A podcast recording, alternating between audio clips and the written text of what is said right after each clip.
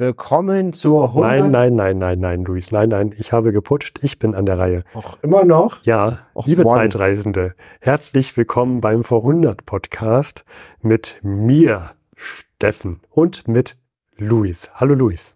Hallo. Ja, Hm. ja, Luis ist ganz traurig. Vor Ja. einigen Folgen habe ich geputscht, sonst hat Luis Ja. immer die Einleitung gemacht. Jetzt ich. Bin Ihr sehr unzufrieden. den Vor 100 Podcast. Wir sprechen über Dinge, die vor 100 Jahren geschehen sind.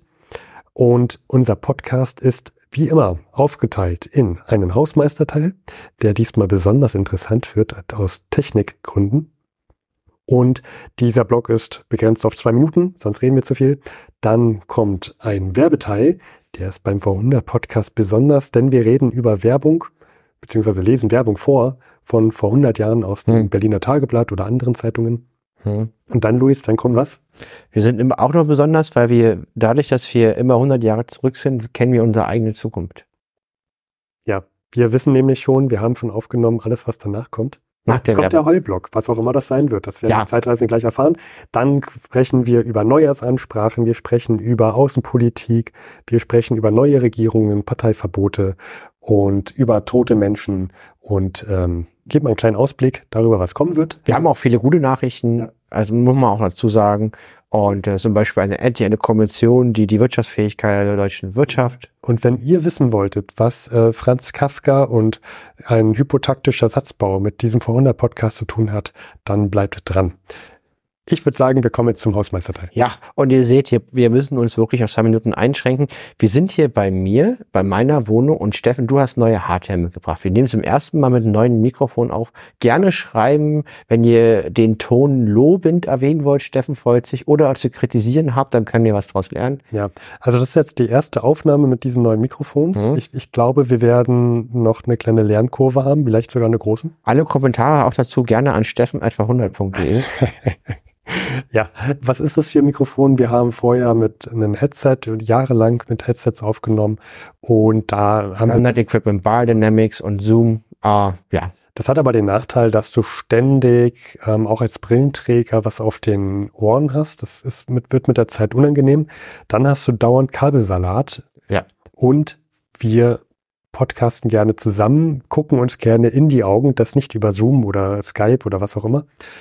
Und das heißt, einer von beiden muss immer irgendwie so eine riesige Tasche mit einem Headset mitnehmen. Und mit einem Haufen Totholz. Ja, und, und dann kommt es auch noch vor, dass vielleicht ein Podcast-Kumpane auch noch die Kabel des anderen einfach mitnimmt. Stimmt, apropos, apropos, Luis, ich krieg ja, noch ein Kabel von dir. Ich hab jetzt, das habe ich seit zwei Monaten hier rumliegen, wie so ein Y-Kabel, mal, ich gebe dir das mal. Ja, danke. Hier, Y-Kabel von Steffen, das Ah. hat letztes Mal hier vergessen. Nee, das hast du einfach mitgenommen. Stimmt, das habe ich einfach an mein, an mein Headset rangelassen, eingepackt. Und Bei solchen Sachen bin ich, Steffen ist immer sehr ordentlich, sehr strukturiert. 90 Prozent der Sachen bin ich die Ursache des Problems, äh, der Fälle, ja. Ja, und deswegen haben wir jetzt mal, weil wir auch im Sommer gerne draußen Mhm. aufnehmen, mal so, ähm, ich habe mir neue Mikrofone gekauft, ohne Kabel, wireless. Vielleicht ganz kurz, also wir haben magnetisch befestigt so ein kleines, daumengroßes Ding Mhm. und darüber nehmen wir auf. Komplett drahtlos, wir haben den Körper frei und dieses daumengroße Ding nimmt das ganze Gespräch aus und das ist äh, Instamic, das hat Steffen gekauft, was ich toll finde.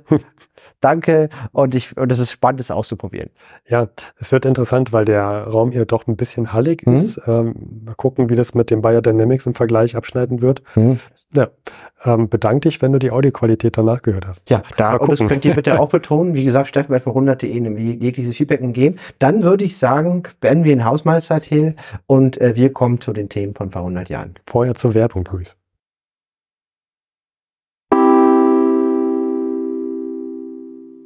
Nun Werbung aus dem Berliner Tageblatt vom 15.01.1924. Geh- und Sportpelze, Weißfüchse, echte Blau- und Silberfüchse, Pelzjacken, Pelzmäntel, Wölfe, Maulwurfschals sowie Pelze aller Art. Jetzt nach beendeter Saison Preise bedeutend reduziert. Teit, Potsdamer Platz, Eingang Potsdamer Straße 1a. Deutsche Leistungsfähigkeit auch in der Hotelindustrie schreitet unbeirrt fort. Ein Bild beispielloser Entwicklung bietet das größte Hotel des Kontinents, Hotel Excelsior Berlin, gegenüber dem Anhalter Bahnhof. Keine Treppenbenutzung. Sechs Fahrstühle vermitteln Tag und Nacht den Verkehr nach den Etagen, wodurch, da die Treppen gesperrt sind, die denkbar größte Kontrolle und Sicherheit in vollendetster Weise gewährleistet wird. Am 10. August 1923, 675 Übernachtungen beweisen, dass dieses weltstädtische, großzügig geleitete Unternehmen mit seinen 550 Zimmern und 700 Betten dem stärksten Andrang des Fremdenverkehrs gewachsen ist. Kommen wir zu den Ereignissen von vor 100 Jahren. Würde ich sagen, Steffen, wir hatten uns folgende Seite überlegt, wie wir den starten, und zwar mit einer Seite, die heißt Prophezeiung für das Jahr 1924. Äh, das ist hier ein satirisches äh, Jahresende sozusagen. Ja. Und äh, das ist auch eigentlich gut erkennbar, weil das erste, was man sieht, ist hier ein Demonstrationszug von Schwerverdienern. Das sind so lauter Herren. Einige sind doch sehr beleibt. Die tragen äh, Zylinder, haben Monokel, sind sehr fein und adrett, sehr adelig, sehr edel. Und sie demonstrieren. Und wogegen demonstrieren sie denn? Die tragen Protestplakate, Steffen. Ja, das sind reiche Leute und die protestieren. Sie möchten auch gerne endlich mal Steuern zahlen. Das glauben die Leute in den Prophezeiungen von 1924, dass die Reichen auf die Straße gehen, um auch endlich mal teilhaben zu können, Steuern zahlen zu dürfen, an diesen, dieses Erlebnis auch teilhaben zu können. Es ist ja auch sehr gute äh, Satire. Äh, das, das schönste Schild ist Fragezeichen, wo zahlt man? ja. Wo zahlt man Steuern, als wenn man reich ist? Schön finde ich aber auch das Plakat, wir wollen Opfer bringen. Ja. Und das Traurige ist, es hat sich halt auch nicht so geändert, dass man jetzt aus Einkommenskapital äh, kann man einfach so viel mehr machen, äh, so viel dran drehen und die reale Steuerlast ist so viel geringer mit Kapitaleinkommenverhältnis zum Lohnerwerbseinkommen. Das hat sich nicht geändert. Vielleicht auch nochmal hier ähm, aus der Beschreibung. Zitat. Das Jahr 1923 wird in die Geschichte der deutschen Wirtschaft mit goldenen Lettern eingeschrieben sein. Es hat den Arbeiter die sittliche Freiheit wiedergegeben, die nur der Mensch hat, der freiwillig seine egoistischen Sonderwünsche höheren Zielen unterordnet. Es hat dem Unternehmer wieder jene Betätigungsmöglichkeit verschafft, die er braucht, um zum Segen des Ganzen wirken zu können. Es hat den Arbeiter wieder die Erkenntnis gebracht, dass nur die Arbeit das deutsche Volk retten kann. Der Arbeitgeber konnte sich wieder bei der Festsetzung der Löhne jenes Sparbetriebs befleißigen, ohne den unser Volk nicht hochkommen kann. Die Streikseuche ist, die, ist der heilenden Kraft des Hungers gewichen. Ja, sehr schön. Auch der letzte Satz, eine Streikseuche ist der heilenden Haft des Hungers gewichen. Ja. Kommen wir noch zu ein paar anderen Karikaturen hier für die hm? Prophezeiungen. Ja. Ähm, schön finde ich, hier sind zwei Männer auf dem Schwarzmarkt, beide lange Mäntel an, offensichtlich Schwarzmarkt.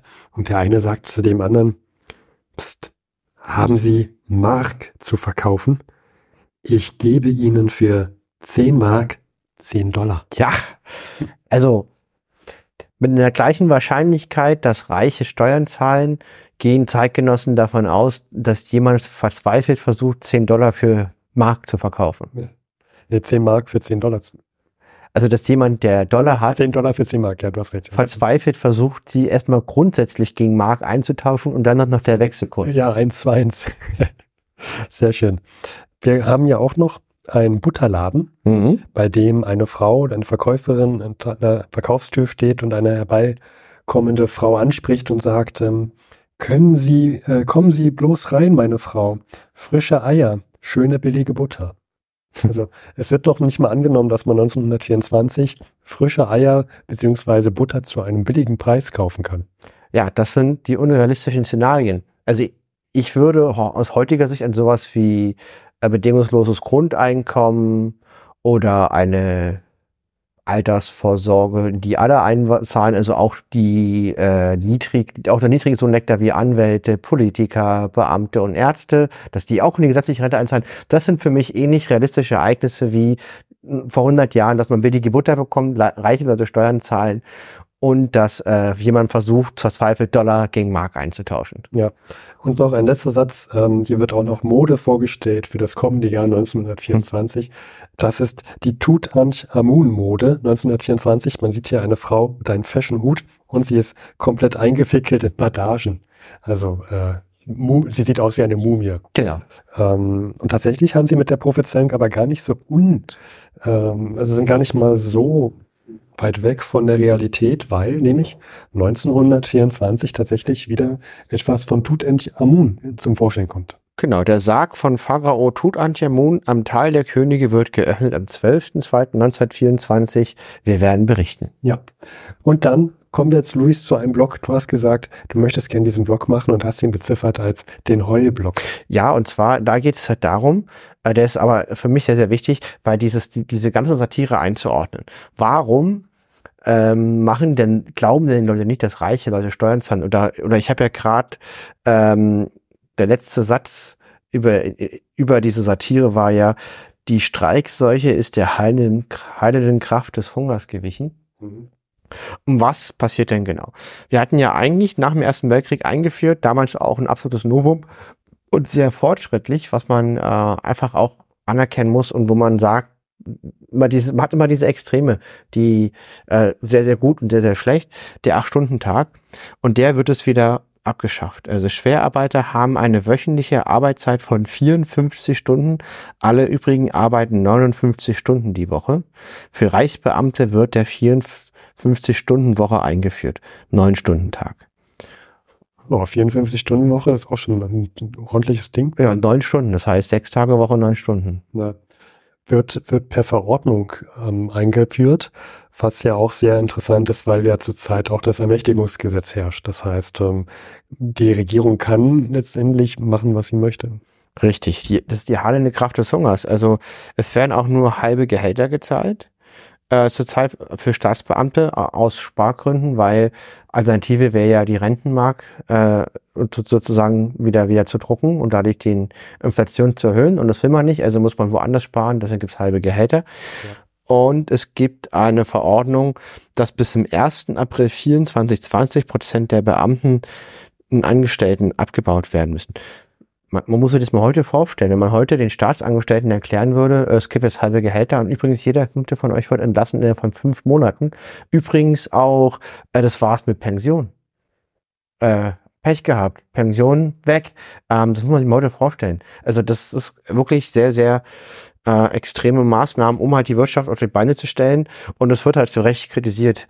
Der Streikwille wird mit der heilenden Kraft des Hungers gebrochen. Ähm, was dazu halt auch noch kommt zu diesen 58, 54 Stunden Wochen ist, äh, dass wenn man sich anguckt, die Reallohnentwicklung, also für gelernte Arbeiter errechnet das Statistische Bundesamt folgende Durchschnittswochenlöhne und die war halt 1913 34,67 Reichsmark, also sagen wir mal 35 Reichsmark. Und jetzt wurden halt diese Zahlen fortgeschrieben mit Inflationsausgleich. Also die Werte, die ich jetzt vorlese, sind nominal. Mhm. Und man, und, und, und wir haben jetzt im Januar 24 sozusagen pro Woche 27 Reichsmark Gehalt ohne Inflationseffekte. Das bedeutet, also realmäßig muss man nicht nur viel mehr arbeiten die Woche. Man hat auch einen Reallohnverlust von circa 30 Prozent. Man kann für den gleichen Lohn, für den man ohnehin schon mehr arbeitet, 30 Prozent weniger Güter und Wagen kaufen. Der herzlichen. Ja, absolut. Da, da hat man ja richtig, richtig Spaß und Freude an der Arbeit. Ja, das ist die heilende Kraft des Hungers. Und, und dazu ist ja auch noch so, ist die Arbeitslosigkeit immer noch sehr hoch. Wir haben halt eine hohe Arbeitslosigkeit von 11,4 Prozent. Da hilft es ja auch, dass dann die ganzen Beamten jetzt auch noch arbeitslos zusätzlich werden. Mhm. Deswegen ist auch mit dem Streiken schwierig, weil halt Leute dringend Arbeit brauchen. Heilende Kraft des Hungers. Kann man dazu nur sagen. Ich finde dir fast deinen Sendungstitel, Luis. Ja, ähm, und es ist auch so, dass es gibt eine hohe Unternehmenskonzentration in der deutschen Wirtschaft, was generell schlecht ist für einen gesunden Wettbewerb und auch schlecht für die Arbeitnehmer. Und es ist jetzt so, dass im Januar 24 auf 100 offene Stellen für Büroangestellten durchschnittlich 1727 Arbeitsgesuche kommen. Auf dem Bergbau kommen auf 100 Stellen 1176 Bewerber und trotzdem wird per Verordnung der 8-Stunden-Tag aufgehoben. Was. Dann natürlich auch überhaupt nicht gegen die Arbeitslosigkeit hilft. Ja, also von solchen, von solchen Bedingungen träumen heutige HR-Manager, die Leute suchen. Ja, da, da träumt der Arbeitgeber von heute, Gott sei Dank hat er das nicht. Und das ist der Hintergrund, warum wir die Demonstration haben von reichen Leuten mit Monokel und die, die laut fragen, wo man Steuern zahlen kann, weil wir wollen ja auch welche machen. Ja. Weil das ist natürlich sehr, sehr einseitig. Wir wollen auch Opfer bringen. Ja, wir wollen auch Opfer bringen. Hm. So viel dazu. Das würde ich sagen, das war dieser, äh, wir haben uns jetzt bei uns in einem Konzept Heulblock genannt. Dann ähm, wäre nochmal spannend, wie denn der aktuelle Chef, der Reichskanzler, der neue Reichskanzler Marx, seine erste Rede wurde zum ersten Mal auch aus dem Neujahr im Rundfunk übertragen. Mhm. Das, Steffen, ja. hast du mitgebracht. Das haben wir letztes Mal schon erwähnt, dass ja, äh, dass das die erste Weihnachtsansprache eines Bundeskanzlers, äh, Entschuldige, Reichskanzlers ist die auch dann in Radio ausgestrahlt wird. Und das ist die von Marx. Er erwähnt in seiner Rede auch, ähm, er, er hat große Dankbarkeit auch ähm, an das Ausland. Denn du sagtest in deinem Heulblog, dass es ja sehr viel Hunger auch gibt ähm, und das Ausland hilft mhm. und schickt Spenden, hilft hiermit. Und dafür bedankt sich auch der Reichskanzler. Der hat eine Rede. Aber nochmal, wir haben Hunger im Deutschen Reich vor 100 Jahren und der Reichskanzler bedankt sich über die ausländische Entwicklungshilfe in Form von Essen. Ja. Das ist die Situation. Ja. Und er sagt, diese Hilfsbereitschaft menschlich Denkender in allen Ländern der Welt ist wie ein Lichtzeichen, das uns Hoffnung leuchtet in der Finsternis. Hoffnung, dass über Gedanken des Hasses und der Entfremdung doch einmal triumphieren soll, der Gedanke menschlicher Nächstenliebe, menschlichen Verstehens und menschlicher Gemeinsamkeit. Wenn wir Briefe und Kundgebungen erhalten aus den ehemals feindlichen Ländern von Leuten, die einst selbst gegen uns im Felde gestanden haben, dann fühlen wir, dass trotz Verhetzung und immer wieder neu geschürten Chauvinismus der Gedanke des Friedens auf Erden noch lebt da finde ich auch nochmal den Bezug zu, dass er auch sagt, also das ist nicht nur irgendwelche Hilfe aus dem Ausland, sondern tatsächlich von ehemaligen Feinden. Ja, finde ich sehr stark. Und vor allen Dingen, dass er auch die Stärke hat, äh, es gäbe ja auch Präsidenten, die die quasi das nicht zugeben könnten. Ja, also die, die, dass sie stärker zu sagen, ja, wir brauchen Hilfe, wir bekommen sie und wir sind dankbar. Ja. Und wir nehmen auch die Hilfe unserer ehemaligen Feinde an und wir können dankbar sein dafür. Weil im Endeffekt hat sie keiner dazu gezwungen, das zu machen. Und die Tat an sich ist erstmal mit Dankbarkeit zu belohnen. Hm. Auf der anderen Seite sollte er sich auch dankbar zeigen, denn parallel ähm, gibt es gerade ein Komitee, das Dawes-Komitee, mhm. das unter anderem über die Reparation vom Deutschen Reich gerade verhandelt. Und wenn man dann vielleicht dazu am, am, Tisch sitzt und über diese Reparationen verhandelt. Kann ich aber sagen, die Deutschen sitzen nicht am Tisch. Genau, die sitzen nicht am Tisch. Aber als äh, deutscher Reichskanzler sollte man sich vielleicht nicht undankbar zeigen und wettern, sondern schon freundlich gestimmt nach außen wirken. Ja, aber man, man kann immer vielleicht Entscheidungen treffen. Es ist sicherlich äh, für in seiner Rolle nicht einfach zuzugeben, dass man Hilfe braucht, mhm. dass man ja. Essen von außen braucht und diese Dankbarkeit zu zeigen, wenn man überlegt, wie stark der damalige rechte Block wäre. Ein richtiger Populist, der hätte dann wieder erzählt, ja, Quatsch, irgendein Mist erzählt vom starken Deutschland, dass wir das nicht brauchen und diese Hilfe äh, dann auch sozusagen verspielt. Das ist, ich finde es positiv und für mich spricht das für ihn. Ich sehe das nicht negativ. Ähm, ja, ich wollte jetzt kein negatives Bild von ihm geben. Ich wollte eigentlich nur eine Überleitung zum Dawes-Komitee machen, Luis. Ja. okay. Das Dawes-Komitee ist äh, ein jetzt wäre mir fest mein Chronikbuch runtergefallen, Steffen rettet mich. Das Dawes-Komitee ist ein weiteres Lichtblick. Also ich habe bewusst dieses äh, negative Thema am Anfang weggebracht, um jetzt auch eine positive Meldung zu bringen, weil Reparation. Da haben wir ja das Thema, dass Deutschland eine Riesensumme bezahlen muss und diese nicht leisten kann und mhm. gleichzeitig durch das besetzte Ruhrgebiet nicht, nicht in der Lage ist, äh, weiter Reparationen zu zahlen. Und dadurch, dass es auch besetzt ist und Lage so unklar ist, kriegt es auch keine Kredite oder Hilfen, weil, wenn man nicht planen kann, ist es schwierig, äh, Geld zu geben. Ja. So ist die Grundlage. Also wir sind, haben eine Sackgasse, die einen wollen Geld, die anderen können nicht zahlen, die, die was wollen, müssen irgendwie und der, der, der, der zahlen muss, der muss irgendwie in Lage dazu versetzt werden. Und da kommt man nicht raus. Und es gibt es ein DORS-Komitee, das ist international besetzt. Und im Gegensatz zur früheren Regelung soll die Reparationsfrage also basierend auf die tatsächlichen Verhältnisse äh, in der deutschen Wirtschaft. Ja, also, also man guckt sich an, wie die Wirtschaft ist, was sie leisten kann und daraus werden Zahlungen abgeleitet. Das ist auch realistischen Bahn Boost. Das äh, finde ich interessant, dass es jetzt so mit erstmalig überhaupt passiert, dass es davor einfach eine, ich sage jetzt mal, Schadenssumme gab, die festgestellt mhm. wurde, die, von der man dann gesagt hat, das Deutsche Reich muss halt das zurückzahlen, aber man mh, hm, außer Acht gelassen hat, was ist da eigentlich wirklich möglich. Das ist ja auch ein großer Punkt, der mal von, wieder vom Deutschen Reich angemängelt wurde, dass es eigentlich gar nicht möglich wurde, bis dann halt zu dem Londoner, zu der Londoner Konferenz, äh, wann war das, 21? Mhm.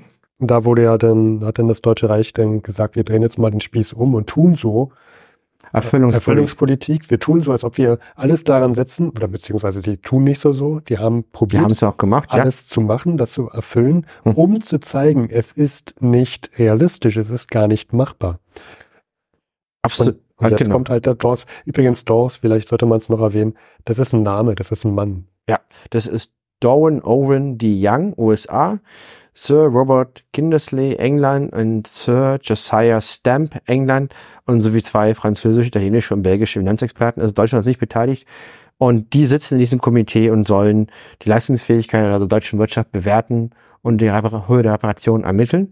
Das ist ein absoluter Schritt in die richtige Richtung. Das ist ganz klar gegen das Interesse Frankreich, die darauf hm. pochen, A, das Rheinland zu behalten und B, die komplette Summe aus dem Seilvertrag ausgezahlt zu bekommen. Und hier hat sich besonders die USA, äh, die sich erstmals in der Reparationsfrage beteiligt haben, äh, engagiert weil sie brauchen ein wirtschaftlich erholtes Europa. Denn die expandierende US-Wirtschaft ist auf eine Ausweitung ihres Kapital- und Warenexports angewiesen. Ja, das hatten wir ja gesehen kurz nach Beendigung des Ersten Weltkrieges, dass sich die USA aus Europa rausgezogen hat und sich erstmal wieder auf äh, America First bezogen hat. Ne? Also mhm. Dinge, die wir auch schon vor 100, über 100 Jahren gehört haben. Und ähm, das ist jetzt schon interessant, dass die USA da jetzt wieder sagt, wir, wir greifen jetzt hier doch an. In, allerdings auch wieder auf aus Gründen unter anderem möchten sie ja selber den Aufschwung mitnehmen können und möchten, dass da auch mal wieder Frieden herrscht mhm. und gesicherte Absatzmärkte. Ja, macht ja auch Sinn. Als also von, das ist ja erwiesen, dass halt der, dass, dass man mal gemeinsam handelt, dass man dann, also dass die Summe stärker ist als die Summe der Teile, mhm. wenn es um Handeln geht. Um, vielleicht noch als Anmerkung, 1921 wurde die Reparationszahlung auf 132 Milliarden Goldmark äh, festgelegt. Das ist eine unfassbare Summe, die so nicht leistbar ist, wie es vereinbart ist. Mhm. Und ähm, ein entscheidender Krux ist natürlich einmal die Höhe der Reparationszahlung. Aber um in genau diese festzulegen, sagt die deutsche Seite, das kommt später noch von Harry Graf Kessler Teil, äh, sagt halt, aus, aus, aus der Sicht Deutschlands ist es nur mit der Ruhrgebietsfrage verknüpft, weil nur wenn man weiß, dass das Ruhrgebiet quasi ein leistungsfähiger Teil der deutschen Wirtschaft ist, kann man auch die Reparationszahlung bestimmt. Mhm. So, aus deutscher Sicht, aus meiner Sicht sehr geschickt argumentiert, um dieses Problem auch gleich mitzulösen. Ja, und da, damit meinst du diese Frage, wem gehört das Ruhrgebiet? Ja. Mhm. Die Franzosen haben das besetzt. Wir haben jetzt die äh, Feier, dass es jetzt schon ein Jahr besetzt wurde. Das ist keine Feier, sondern ein sehr trauriges Ereignis. Und, äh, die Deutschen machen sehr geschickt gleich das Fass auf und sagen, das Problem kann nur mit der Ruhrgebietsfrage gemeinsam gelöst werden, weil wir nur leistungsfähig sind mit dem Ruhrgebiet und auch nur so Hilfe bekommen können. Ja. Und so tagt jetzt also das DORS-Komitee. Mhm. Und äh, das ist ja ein außenpolitisches Ereignis aus Sicht vom Deutschen Reich. Äh, Luis, du hast ja vor dir liegend die äh, gesammelten Schriften von Stresemann, der ja. Zeit Außenminister ist. Unter Marx, genau. Was, was sagt der denn eigentlich so zum, zum Jahreswechsel 24 und zu dieser ganzen Situation? Ja, Ausbildung Jahr 24. Und zwar, da hat er eine Neujahrsbetrachtung in der Zeit veröffentlicht. Die gibt's ja heute noch. Und ich sehe, ähm, du hast da sehr viel Text vor dir zu liegen. Ja, wir machen das jetzt so. Ich würde den vorlesen, weil ich finde ihn wirklich wichtig. Und du entscheiden, wann ein sehr guter Moment ist, um Spannungsbogen damit aufzuhören. Ich darf entscheiden, wann du aufhörst zu lesen. Ja, auch noch ein Wort. Ich halte mich dran. Okay, gut. Ja, ich, ich, ich probiere nicht damit äh, rumzuspielen. Nein, ähm, bitte dann, nicht. Dann beginne. Äh, Spider-Mans Onkel hat gesagt, große Macht, große Verantwortung. Ja, okay, ich ja, werde mich dran halten. Stresemann. wie er sagt, also das ist ganz interessant, äh, weil hier erfahren wir, wie der Stresemann aus Dezember 23 gedacht hat, wie sich das Jahr 24 in seiner Glaskugel entwickeln wird. Hm, okay. Zitat. Das neue Jahr wird uns außenpolitisch vor neuen schweren Entscheidungen stellen. Soweit Hoffnung besteht, die Ruhefrage, die für Deutschland eine Lebensfrage ist, zu lösen, wird diese Lösung voraussichtlich nur im Zusammenhang mit dem großen Reparationsproblem möglich sein. Wir können es vom deutschen Standpunkt aus nur begrüßen, wenn internationale Kommissionen sich mit der Frage der deutschen Leistungsfähigkeit erneut beschäftigen wollen. Wir haben nichts zu verbergen. Die Vorwürfe, dass man sich früher, dass man früher gegen uns erhob, dass wir bewusst auf den Bankrott der deutschen Finanzen hingearbeitet hätten, werden jetzt wohl nicht mehr aufrechterhalten. Zu deutlich stehen die Folgen des deutschen Wirtschaftsniedergangs vor aller Augen. An die Stelle der Scheinblüte der deutschen Wirtschaft, die das Ausland immer zu einer wirklichen großen Prosperität stempeln wollte, ist jetzt sinnfällig die deutsche Armut getreten, die jedem vor Augen steht, der sich nicht etwa darauf beschränkt, nur einen Ausschnitt des deutschen Lebens sehen zu wollen. Es ist klar, dass wir Leistungen nach außen in dieser Situation nicht zu übernehmen vermögen. Es ist weiter klar, dass wir einer internationalen Anleihen bedürfen, die uns die Möglichkeit gibt, für unsere Lebensmittelversorgung das Nötige herbeizuschaffen, unsere Währung zu stabilisieren, unsere Industrie die notwendigen Rohstoffe zuzuführen, um so den Grund zu legen für eine zukünftige, wirkliche deutsche Wirtschaftsprosperität, die auch allein in der Zukunft Trägerin deutscher Leistungen sein kann. Wer von Deutschland für die Zukunft Leistungen verlangt, wer sie in sein eigenes Budget einstellen will, der muss sich klar darüber sein, dass er zunächst Deutschland die Möglichkeit dieser Leistung geben muss. Und dazu ist notwendig eine Zeit ruhiger Entwicklung, der Sicherheit der Grenzen, der Wiederherstellung der deutschen Souveränität, kurz die Geltendmachung der Rechte aus dem Versailler Vertrag seitens Deutschland und ihre Anerkennung durch die Signaturmächte des Vertrags hat man Deutschlands Pflichten betont und Deutschland hat sich niemals mit diesen Pflichten entzogen, so darf man auch an Deutschlands Rechten nicht vorübergehen. Deutschland ohne Ruhe und Rein wäre die Verewigung wirtschaftlicher Unmacht, wäre die Verneinung der Grundgedanken selbst des Versailler Vertrags, wäre die Verewigung der Unruhe in Europa. Nicht nur Deutschland, sondern Europa und die Welt brauchen über Ruhe und Frieden die Entwicklung. Stopp, bitte. Oh, okay, okay, okay. Aber ich glaube, das ist ein guter Schluss. Also es war jetzt die halbe mhm. Rede. Äh, hast, du hast mich dann angelesen lassen. War ich überrascht? Ja, ähm, also vieles von dem, worüber wir jetzt schon gesprochen haben, hat er jetzt auch nochmal gesagt. Hm? Äh, fand ich, fand ich interessant, dass er nochmal den Punkt widerspiegelt mit Deutschland hat sich bis jetzt an den Vertrag aus deutscher Sicht gehalten. Jetzt muss man aber das auch mal. Ganz großer Quark. Ja. Echt? Naja, also das ist also Moment, zu was sagst du jetzt Quark? Zu das, was ich gerade gesagt habe, dass er das sagt? Nein. Oder dass, dass er das sagt? Also die, die Aussage vom Stresemann. Das ist Quark. Ja. Okay, ich habe es jetzt gerade so oft Nein. und mich, Nein. Hab ich es falsch verstanden. Nein, um Himmels Willen. Um Himmels Willen. Wo kommen wir da hin? Da würde ich, da, da, das wäre Banane gewesen. Mach dir da aber, keine Sorgen. Aber warum ähm, sagst du so deutlich, dass es Quark ist? Ja, weil also im Deutschen Reich wird auch zum Beispiel im Geheimen Aufrüstung betrieben. Deutsche Waffentechniker gehen im Ausland und forschen dort weiter. Also das, äh, dass man sich immer an diesen Versailler Vertrag hält, weil man den so toll findet, ist kompletter Quark. Ja, ja. Also das ist halt ein Diktatfrieden mit Rachegedanken. Das ist halt sehr geschickt argumentiert, weil jetzt hier der Versailler Vertrag, Selbstbestimmungsrecht der Völker, quasi im deutschen Sinne ein Vorteil ist, um um ins Ruhrgebiet wiederzukommen. Das ist halt die rhetorisch doch sehr geschickte Kette, die er da aufzieht. Es ist aber inhaltlich Quark. Ja. Also Stresemann hatte schon einiges drauf, rhetorisch. Auf jeden Fall. Und weißt du das noch aus, aus, aus, aus der Schulzeit? Ist das äh, parataktischer oder hypertaktischer Satzbau, wenn man so ganz viele Nebensätze hat? Eins von beiden. Jedenfalls, das sind Sätze. Die sind so lang, die haben so acht Kommas vom Stresemann. Die sind richtig lang. Ich wusste es früher mal para, also para ist ja, in der ne ist ja neben. Mhm. Deswegen äh, würde ich sagen, das ist parataktisch. Mhm weiß gerade nicht, hypotaktisch ist dann wahrscheinlich, also Hypo ist ja mal irgendwas. Eins rüber. war kurz und eins war mit langen, vielen Nebensätzen.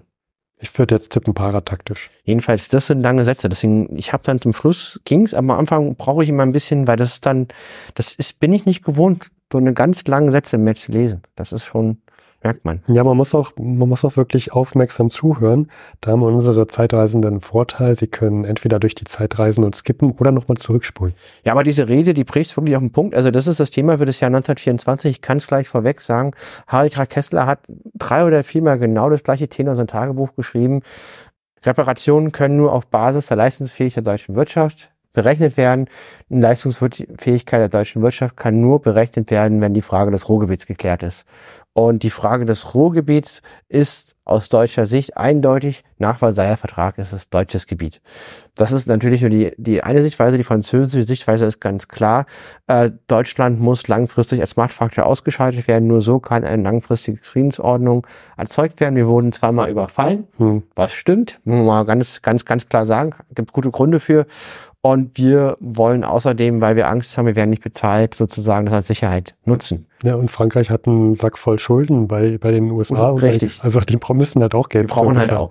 Man, man, ich kann dieses Problem verstehen. Mhm. Das, die Umsetzung ist für mich zu kurz gedacht. Das muss man noch ein bisschen zu Ende denken.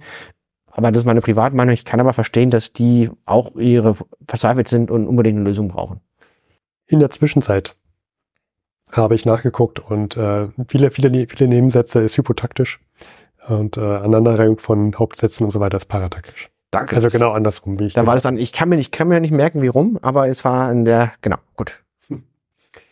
Es passierten ja auch auf sehr vielen, wo wir gerade so bei Para und Hypo und Nebensitz äh, sind, äh, gibt es viele Nebenschauplätze in der Politik. Unter anderem auch in der Regierung im Deutschen Reich, denn wir sprachen, glaube ich, bei dem sogenannten Hitler-Putsch darüber, dass es in Sachsen einen angeblich bevorstehenden Putsch gab und sofort wurde dort die Regierung abgesetzt, die ja ähm, aus KPD und SPD bestand. Mhm. Und jetzt gibt es vor 100 Jahren eine neue Regierung in Sachsen. Ja, das ist ganz interessant und zwar vorher gab es ja eine Koalition aus SPD und Kommunisten und das hat die Gemüter in Berlin so erhitzt, zumal ein KPT-Politiker sehr unglückliche Sätze gesagt haben, die äh, zum, als, als Aufruf zum Putsch eindeutig zu verstehen sind. Da war aber keine Manpower dahinter. Nichtsdestotrotz ist die Reichswehr einmarschiert, hat die Regierung in Sachsen aus SPD und KPD abgesetzt. Es wurde ein, ein Verwalter aus Berlin eingesetzt, das erlaubt die Verfassung. Und jetzt gibt es eine neue Regierung. Und die ist interessant, weil es ist wieder die SPD, aber statt mit den Kommunisten wird jetzt mit der Deutschen Demokratischen Partei, DDP und der Deutschen Volkspartei, DVP, also das ist die von Stresemann, so eine Art FDP-nahe liberale Partei. Und DDP ist auf jeden Fall bürgerlich, sehr, sehr bürgerlich. Also dieses, die sind weiter weg von den Zielen der SPD als die KPT wahrscheinlich. Okay. Ja. Und äh, genau, das nennt man Reichsexekution. Und äh, der SPD, die ist jetzt zum Zerreißen gespannt, weil der linke Flügel lehnt diese neue Koalition ab. Ja, und das muss man sich auch vorstellen, die SPD als linke Partei hat bei der anderen linken Partei eine Regierung gebildet und die wurde einfach abgesetzt und jetzt äh, stellt man sich zur Verfügung, um mit den bürgerlichen Parteien die neue zu bilden. Mhm. Und das ist ähm, eine Zerreißprobe für die Partei. Und das ist immer für mich das Spannende und auch die Tragik an der SPD. Weil aus diesem Szenario positiv rauszukommen, ist eigentlich unmöglich, weil alle, die irgendwie halbwegs so links eingestellt sind, hält die SPD für so einen halben Verräter und wenn dann die das Original wählen, die KPT oder mhm. wo ist das Profil, die schlafen ja mit jedem gefühlt und das wörtlich auszudrücken. Ähm, und das ist ja heute sieht man auch immer noch, also dass die SPD ja. etwas zahnlos und profillos ist, finde ich, auch in der aktuellen Koalition. Und ich finde ja. nicht, dass sie wirklich sozialdemokratische Politik betreibt, so wie ich sie verstehen würde. Ja, das, das ist mir auch, als du das erzählt hast von, von der Sachsenregierung, ich, ich hatte mir den Text da nicht durchgelesen im Buch, ähm, hat, fand, hatte ich auch Flashbacks zu, zu der Ist-Situation gerade jetzt mhm. 2000, mhm. Anfang 2024 und äh, das ganze letzte Jahr 23 ja auch mit der aktuell geführt, von der SPD geführten ähm, Bundesregierung. Das, das, äh, da kommt dann, da kommen dann so viele Parallelen auf mit der Wahrnehmung der SPD als Spielball, das ist, ist weder, weder, weder, weder links noch rechts und was dazwischen. Jeder, jeder findet aber innerhalb der SPD, dass er eigentlich mit einem anderen Lager zusammenarbeiten sollte. Es ist äh, erstaunlich, dass gerade bei der SPD sich das durch diese ganzen Jahre durchzieht immer wieder. Es ist so eine, man kann schon sagen, es ist so eine Art äh, Erzähltrope. Ja. ja. Ja, das ist auch, ähm, ein spannender, spannender Konflikt zu sagen, man möchte linke Politik betreiben, antikapitalistische Politik für einen starken Sozialstaat und gleichzeitig ähm, demokratisch bleiben. Ja. Das ist äh, schwierig. Ne? Die KPD ist auf jeden Fall nicht äh, demokratisch und auch zum Putsch auszurufen und sind doch ähnlich gefährlich wie rechte Parteien, muss man auch dazu erwähnen. Also ehrlich, der Stalinismus ist mir das Schlimmste oder der Maoismus, was jemals eine Regierungsform vorgekommen ist. Auch wenn das jetzt nicht die KPD war, nur die, die sind, die wollen auch die Diktatur einführen. Ja, also generell, ne, also alles, was diktatorisch ein Extremum ist, egal welche Seite, ist halt nicht, nicht gut. Nee. Und da, da, da kommen wir auch ähm, gleich mal zu dem anderen, zu der anderen Seite des Extrem, mhm. Extremen, ähm, zur NSDAP. Mhm. Wir sprachen ja über den sogenannten Hitler Putsch ähm, vor letzter Sendung. Mhm. Und eine Konsequenz daraus, dass es ja einen Putsch gab, ähm, getrieben auch von der NSDAP, mhm. dass diese unter anderem in Bayern, ich bin mir gerade nicht sicher, ob es vor 100 Jahren auch noch in anderen Ländern der Fall war. Ich glaube ja. Aber auf jeden Fall in Bayern ist die NSDAP vor 100 Jahren verboten daraufhin. Mhm. Und jetzt hat man eine folgende Situation. Du hast also eine Partei, die ist verboten, die besteht aus Extremisten, mhm. rechtspopulären. Und jetzt gibt es eine Neugründung, eine Spaltung in zwei mhm. neue Parteien. Also es gibt Machtkämpfe. Jemand möchte unbedingt jetzt die Macht an sich reißen, gründet eine eigene Partei. Und ähm, jetzt besteht die Hoffnung, dass äh, die große Macht der NSDAP, die damals schon, die es damals schon gab, dass die sich jetzt aufspaltet auf zwei Lager und somit das Problem quasi gelöst sei. Mhm. Was halt nicht stimmt, wie wir wissen, Ne? Die NSDAP erstarkt wieder, mhm. wird auch ähm, dann äh, die Diktatur einführen. Und da fand ich auch, ja, das hat mich an etwas erinnert, was ich vor ein paar Monaten schon immer wieder als Erzählung in den Nachrichten gehört habe. Ähm, es gibt ja diesen, diesen, diese Situation, dass die AfD sehr stark ist.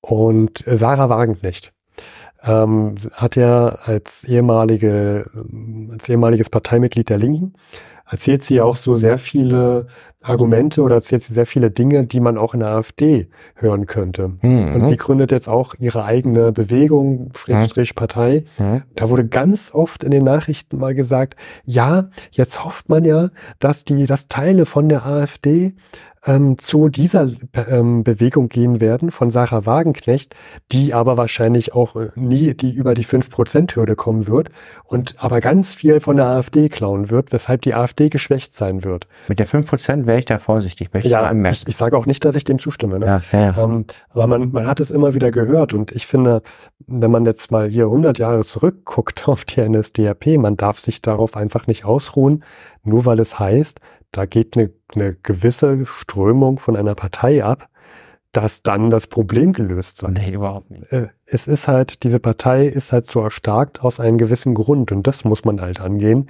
und nicht darauf hoffen, dass eine andere Partei äh, Leute fängt und äh, äh dann äh, ist das Problem nicht mehr da. Mhm. Und ich habe gerade das Gefühl, also Sarah Wagenknecht spielt jetzt gerade in den letzten Wochen wieder, wieder weniger Rollen, aber es wird ja voraussichtlich Februar hier nochmal, unter anderem in Berlin nochmal ein paar mhm. Wahlwiederholungen geben.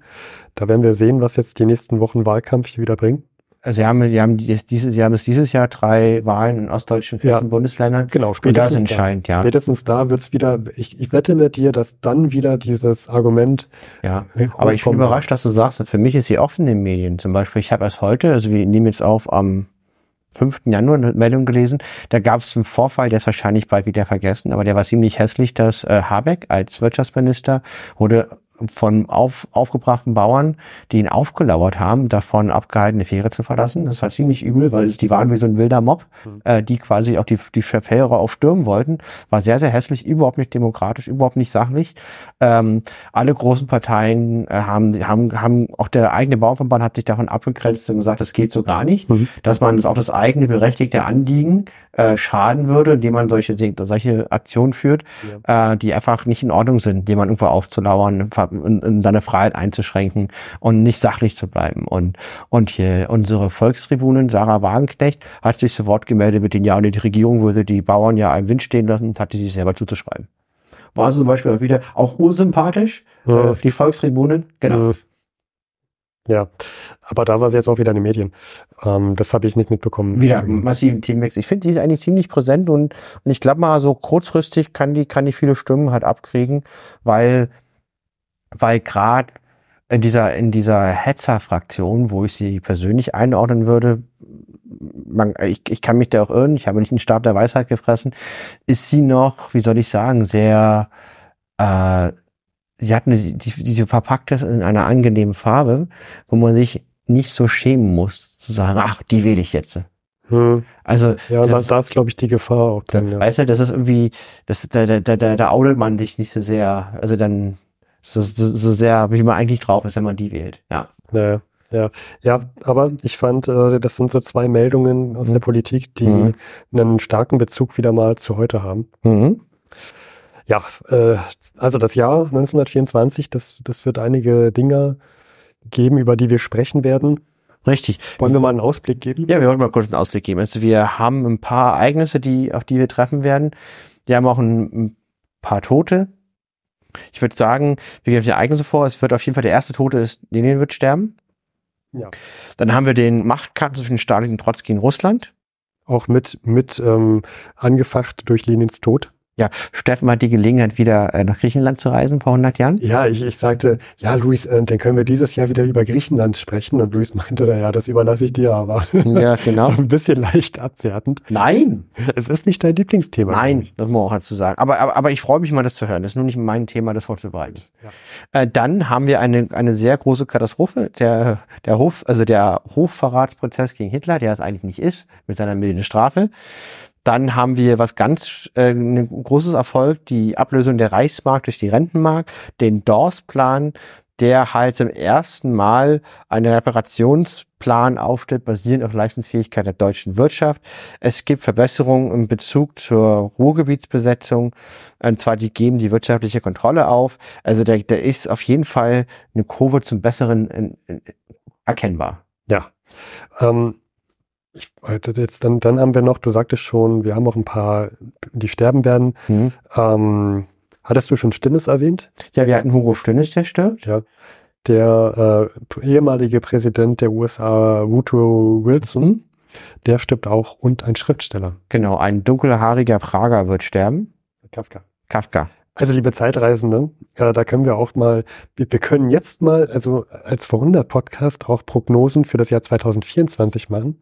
Genau. Erstens mal. Aber wir sind der einzige Podcast, nein, oder wir sind einer der wenigen Podcasts, die mit Recht behaupten können, die Zukunft zu kennen. Wir wissen, was passiert. Ja, aber nee, ich möchte jetzt auch trotzdem mal für das Jahr 2024 eine Prognose machen. Ja. Ähm, einmal es wird wieder dieses, dieser Trope erzählt von Sarah Wagenknecht, äh, dass die AfD äh, nicht, nicht, also dass sie geschwächt werden wird. Und es wird ganz, ganz viele Dokumentationen geben über Kafka anlässlich seines hundertsten Todestages. Ach, und ganz viele Sondereditionen und Bücher. Ich war ja, ich habe Kafka auch ein paar Mal gelesen, ich habe ein paar Bücher und ich war im Kafka-Museum. Der ist schon faszinierend in seiner Kunst. Ja, also ja, ja. Ich, ähm, ich habe hab ein paar Verfilmungen seiner Werke gesehen und mhm. in der Schule, glaube ich, jede, jedes Schulkind musste wahrscheinlich auch mal die Verwandlung lesen. Ja, ist aber auch ein schönes, also habe ich auch positive Erinnerungen dran. Es ist ein schönes Buch. Äh, ja. Ich glaube, ähm, mal gehört zu haben, dass tatsächlich in die Verwandlung nicht einmal das Wort Käfer vorkommt. Würde mich jetzt sehr überraschen. Ja, das war mal, glaube ich, so eine Quizfrage. Welches Wort kommt in Franz Kafkas Die Verwandlung nie vor? Und dann war es tatsächlich Käfer. Mhm. Weil ich da, und dann dachte ich auch, hey, aber das fängt doch an mit ähm, Gregor Samsa erwachte und sah sich als Käfer wieder, aber da steht, glaube ich, Ungeziefer oder, oder, mhm. oder Ungetier oder irgendwie sowas steht da, glaube ich, drin. Ja. Das haben wir jetzt nicht vorbereitet, das müsst ihr selber nachschlagen. Ja, aber das ist, ich finde ihn sehr spannend. Ich, ich mag den, ich mag auch seine Biografie total, dieses Leben in diesem Prag, was er da viel, viel anders war, durch den ganzen Völkergemisch aus dem Habsburger Reich, der kaputt gemacht wurde im Zweiten Weltkrieg, ähm, dass er da in der Versicherung gearbeitet hat, äh, als Tagesjob und dann äh, Künstler war und äh, ich mag ich mag Kaska total faszinierend und äh, da muss ich sagen, auf dieses Jubiläum freue ich mich dann schon sehr. Bin mal gespannt. Ich werde auch mal gucken, ob spannende Bücher rauskommen. okay, ja.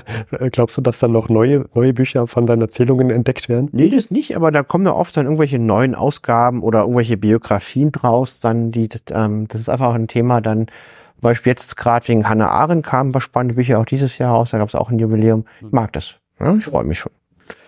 Ja, vielleicht äh, kommt auch irgendwann mal ein Jubiläum über den Elch der Elche. Ja, richtig. Und zwar äh, der Elch der Elche, der hat auch Silvester gefeiert äh, in Berlin. Ähm, er schart mit den Hufen und zwar mit allen vier. Er, er, er wackelt mit seinen Hintern, er braucht Aufmerksamkeit, er liebt die Aufmerksamkeit. Ich, ich frage mich immer, ob, ob Leute uns zum ersten Mal hören, ein bisschen durchhalten und sich fragen, what the fuck, worüber reden die eigentlich? Ja, genau, über Harry Graf Kessler. Also Harry Graf Kessler ist ein 1000 Sasser. Sasser aus der Zeit schon vor 100 Jahren. Er ist äh, sehr reich geboren, er, er spricht alle Sprachen perfekt. Er kennt ähm, alle oder sehr viele wichtige Le Leute aus der damaligen Zeit. Die muss man sich vorstellen wie äh, James Gump, also Forrest Gump. Forrest Gump. Ja, Forrest Gump. Der ist einfach per Zufall immer da, wo es gerade spannend war. Ähm, ich kann jetzt schon sagen, er wird, er wird wieder nach Amerika reisen, um da Vorträge zu halten. Äh, er wird auch ähm, zum Botschafter in London ernannt werden im Jahr 1924. Oh. Er ist ein sehr, sehr fleißiger äh, Tagebuchschreiber. Und ich erzähle immer, was genau vor 100 Jahren in seinem Leben ähm, passiert ist, weil sein Leben passiert halt viel. Er hat es halt auch zufällig aufgeschrieben, deswegen kann man darüber auch erzählen. Und es ist einfach spannend, nochmal seine Sicht der Dinge wiederzugeben, um diese Zeit von vor 100 Jahren sich nochmal besser ähm, wahrzunehmen, muss man sich so vorstellen, dieses Tagebuch ist wie so ein Twitter-Account. Das wäre so jemand, der würde Twitter nutzen ohne Ende heutzutage oder X heißt oder es X. Ja, ja. gab es halt nicht. Er hatte nur sein Tagebuch und konnte uns mit selber schreiben. Aber ich hab's jetzt und ich wette, das würde denen mega gefallen. Also das Tagebuch ist das Social Media von vor 100 Jahren. Ja, wenn man 100 Jahre später über ihn äh, sprechen würde, weil er ist durchaus eingebildet. Ja. Und ich glaube, er weiß es auch ein bisschen. Er weiß es auch. Er, hält, er hält viel von sich selber. Ja. Aber nur so jemand würde auch so ein riesen Tagebuch schreiben. Ja. Und, ähm, und was erlebt er denn vor 100 Jahren? Ja, also erstmal hat er dann äh, ein Gespräch mit einem französischen ähm, Journalist in Berlin. Und hier ist nochmal Zitat ein Gespräch über den Zustand der Kinder in Berlin. Zitat. Der Zustand der Kinder in Berlin sei jetzt ärger als jemals in den Jahren nach dem Krieg. Erschreckende Zunahme der Tuberkulose. Selbst er, der abgefühlt sei, könne manchmal seine Tränen nicht zurückhalten. Ein großer Teil der Proletarierkinder komme ohne jede warme Speise Viele auch überhaupt ohne jede Speise in die Schule. Mittags bekämen sie zu Hause etwas warme Kartoffeln und Trockenbrot ohne Margarine. Nur die stark arbeitenden Männer bekämen etwas Margarine, Kinder meistens nicht. Seit gestern, 20. Dezember, habe sich die Lage etwas gebessert, weil die Stadt einen Kredit der Stadtregierung von einer sehr hohen Summe Dollar bekommen hat. Und das Geld geht an die Bezirksamter, die es an die Jugendämter und Wohlfahrtsämter weiterleiten. Wir hatten es ja schon in der Sendung, dass mhm. wir sagten, es gibt auch eine gerade eine große Hungersnot im mhm. Deutschen Reich. Genau. Dann wird er am 22. Dezember zu Stresemann, der ja in seiner Rolle als Außenminister auch äh, zuständig ist äh, für die Botschaftspostenvergabe. Und da würde mich mal interessieren, hast du darauf geachtet, ob dieses Gespräch irgendwo bei dem Stresemann-Werk äh, erwähnt wird, wobei das ist ja kein Tagebuch, was du von Stresemann hast. Ne? Das ist ja, sind ja nur. Ja, das könnte ich gleich nochmal gucken. Also das, ich habe schon, also ich habe in meinem Buch auch täglich Einträge, was der da macht. Das war am 22. Dezember. Jetzt muss ich die Stelle natürlich, das habe ich jetzt nicht vorbereitet, mal aussuchen. Das ist live. Das ist jetzt live. Das ist live. Genau, ihr seht mich jetzt in 100 Jahre alten Buch hektisch rumsuchen. Das bringt mich einfach mal ähm, zur Überbrückung der Lage habe ich mal die Verwandlung rausgesucht. Ich lese einfach mal den, die ersten paar Sätze vor. Als Gregor Samsa eines Morgens aus unruhigen Träumen erwachte, fand er sich in seinem Bett zu einem ungeheuren Ungeziefer verwandelt. Also da taucht das, also zumindest in dem Satz jetzt nicht Käfer auf und ich dachte damals wirklich, dass er da, dass da schon Käfer drin gestanden hätte. Mhm. Ähm, ist es aber nicht so. Tatsächlich taucht das Wort Mistkäfer auf, aber nicht Käfer. Das ist schon mal gut, dass er das festgestellt hat. ist ja nicht so, dass der Founder Podcast nicht recherchieren würde. Nein. Nee, das ist tatsächlich so, dass halt, also der, der Stresemann zum Beispiel, jetzt der Eintrag vom 20. Dezember ist Fürst Lovenstein, Nachmittag Marangos, belgischer Gesandter betrachtet Militärkontrolle Lord D'Aubignon. Das wäre bei Heike Kössler drei Seiten. Und bei ihm, das war's. Also es schreibt, seine, seine Tagebucheinträge sind äh, sehr, sehr knapp. Und der hat aus irgendwelchen Gründen für den 22. Dezember keine und erst wieder am 23. Dezember einen lange Austausch mit dem französischen Botschafter, die ich jetzt nicht in den Podcast gebracht habe. Ähm, also hier wird auch beschrieben, dass er bei Stresemanns im Reichskanzlerpalais eingeladen wurde. Es waren 30 Personen da, alle mit irgendwelchen Grafentiteln und wichtig, wichtig, wichtig. Äh, hm. äh, Zitat Harry Göster, der rechtsgefärbte Gesellschaft. Man isst Schildkrötensuppe, lässt sich gut gehen. Äh, steht das da wirklich da oder sagst du das jetzt nur? Was? Dass die Schildkröten. Nein, das, das habe ich jetzt so gesagt. Ach so, das Aber lassen sich da gut gehen, ne? Ja. Auf jeden Fall. Ähm, und dann wird er abends nochmal in das Arbeitszimmer von Stresemann äh, sozusagen gerufen. Zitat. Etwas später bat mich Stresemann, mit ihm in sein Arbeitszimmer zu kommen und hier begann er das Gespräch, das über eine Stunde dauerte, mit der Frage, ob ich geneigt sein würde, als Botschafter nach London zu gehen. Ich sagte ja. Und wenn ich ganz offen sein dürfte, so würde ich ihm auch die Gründe sagen, warum ich diesen Posten annehmen würde. Er hat, jetzt Zitat Ende. Das, das meine ich mit, er hat Selbst, Selbstvertrauen, ne? Ich führte dann aus, dass ich meinte, mehr wie irgendein anderer ganz enge Beziehungen sowohl zu den Arbeiterführern wie auch zu den Liberalen herstellen zu können. Aufgrund meiner genauen Kenntnisse der englischen Verhältnisse auf die Stimmung dort wirkten auch die deutsch-englischen Beziehungen im Allgemeinen verhältnismäßig schnell zu guten und vertraulichen gestalten zu können. Also er hält sich für sehr geeignet. Hintergrund ist halt der, dass äh, eine, zum ersten Mal in der britischen Geschichte eine Labour-Regierung an die Macht kommt vor 100 Jahren. Mhm. Um, und der Harry Karl Kessler hält sich da für besonders geeignet. Ja, der alte, der, er mit seinen Kontakten zur Arbeiterschaft, ja. Genau. Ich sehe auch den Elch da hinten in der Ecke, es hat immer unser Elch auch schon richtig drei Meter über dem Boden schweben und den Kopf in, in, den, in, den, in den Mondschein halten. Hm. Das hatten wir schon in vergangenen Episoden von, von, von ihm mal, dass er sich gerne, also er hat sich ja auch schon mal mit einem Arbeiterführer in den Niederlanden, glaube ich, ge, mhm. getroffen. Das war die Zugfahrt, die er mit Albert Einstein auch genau. verbracht hat, wo er ihm Albert Einstein die Relativitätstheorie. Genau. Mit folgender Idee. Hat. Was wäre denn, wenn man die Relativitätstheorie auf, auf atomare Ebene anwenden würde? Ja, Hammersatz. Genau. Und auf diesen Satz hat wahrscheinlich also Einstein nur gewartet. Auf jeden Fall, auf diese Weisheit. Das, das ist ohne Harry Graf Kesslers Hinweis, wären wir heute nicht da, wo wir wären technologisch. Ja, absolut. Jedenfalls, ähm, was ich spannend fand, also der hat diese Party da beschrieben und der hat, das waren vier Seiten, der hat sich da sehr gut gefreut und der, es war bis halb zwei ging das, also doch schon ziemlich lange. Hm. Er hat sich natürlich, äh, und erzählt, letztes Mal war er erst 1915 im Reichspanzlerpalais unter Bethmann der damalige hm. Ach stimmt, den gab's ja auch noch. Ja. Der ist mit deutschen Tod und äh, der etwas unglückliche, sehr fähiger Beamte, aber etwas unglücklicher wegen dem Ausbruch des Ersten Weltkriegs. Ähm, ja. Und also der wird jetzt. Mh, dann fand ich nur ganz spannend, er war in Leipzig und er hat ja einen eigenen, also er arbeitet in einem eigenen Verlag mit, die Kranach-Presse und äh, ist da mal unterwegs und ist ja auch gut in der äh, Verlagsbranche verbunden. Und was ich ganz spannend fand, äh, dass er sich mit einem Professor Götz unterhalten hat über Holzschnittdruck. Also so geht's, dieses Tagebuch hat auf seine speziellen Ecken. Ja, ja, hört, hört. Wie spannend. Aber was ich interessant fand, ist, also die erste Unterhaltung mit Professor Götz in Leipzig, Zitat. Er erzählte, dass er keine Übersetzung aus dem Französischen und keine französische Literatur mehr bringen wolle. Behauptete, es sei bei der Stimmung in Deutschland unmöglich. Er habe schon seit Monaten eine von Duhamel zusammengestellte französische Anthologie liegen, bringe sie aber nicht heraus. Ich sagte, mir schien es eine groteske Situation, dass zum Beispiel Jouvet in Frankreich keinen Verleger finde wegen seiner Deutschfreundlichkeit und in Deutschland nicht gedruckt werde, weil er Franzose sei. Hm. Ja. ja. Also das war mir zum Beispiel auch nicht bewusst, aber das scheint offensichtlich sehr antifranzösisch gewesen sein in beiden Ländern.